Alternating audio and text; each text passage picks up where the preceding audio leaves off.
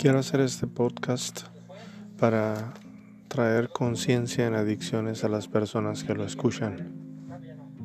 Colaborar para que los padres de familia puedan tener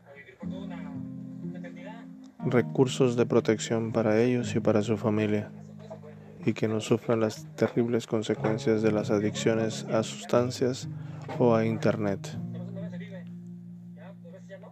Eso es algo que se puede hacer si ponemos atención en aquellos puntos que nos indiquen que los jóvenes y los no tan jóvenes pueden estar en problemas con drogas.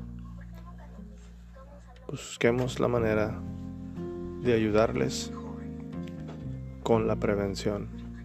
Educación es prevención.